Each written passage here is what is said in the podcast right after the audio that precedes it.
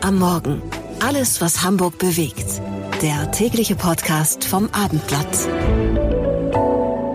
Liebe Podcast-Freunde, ein herzliches, frohes neues Jahr. Willkommen in 2024. Mein Name ist Marcel Becker, Ihr Gastgeber, und ich hatte möglicherweise mit etwas zu viel Jahresanfang Optimismus unsere Rückkehr, sprich neue Folgen für den 8. Januar angekündigt. Das klappt leider nicht. Sie können sich den Grund wahrscheinlich denken. Es ist allgegenwärtig. Irgendwie ist, zumindest gefühlt, die halbe Stadt krank. Und das betrifft auch das Team von Becker am Morgen. Wir versuchen so schnell wie möglich eine Lösung hinzubekommen. Logisch, wir sitzen nämlich auch wie auf den sprichwörtlichen Kohlen und wollen wieder loslegen.